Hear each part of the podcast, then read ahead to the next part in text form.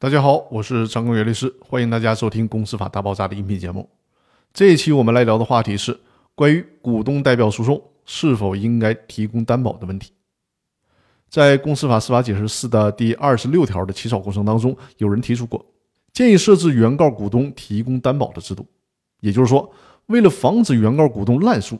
就是滥用他的诉讼权利，应该在原告股东提起股东代表诉讼的时候，向法院交一定的保证金。因为很多国外的法律就是这么规定的，但是呢，最高法院给出的答复是，我们国家的法律属于大陆法系的模式，在我们国家的公司法第一百五十一条已经设置了前置程序作为预防，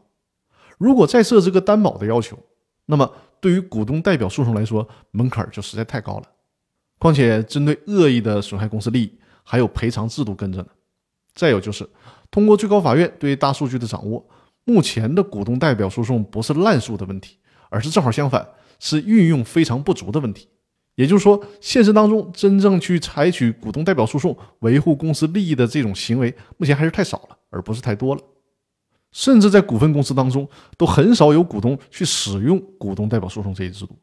所以说，从实践中看，至少目前还不存在滥诉的问题。因此，最终最高法院没有采纳这个建议。那好，我们这一期的分享。就到这里，更多内容呢，我们下周继续。好了，谢谢大家的收听。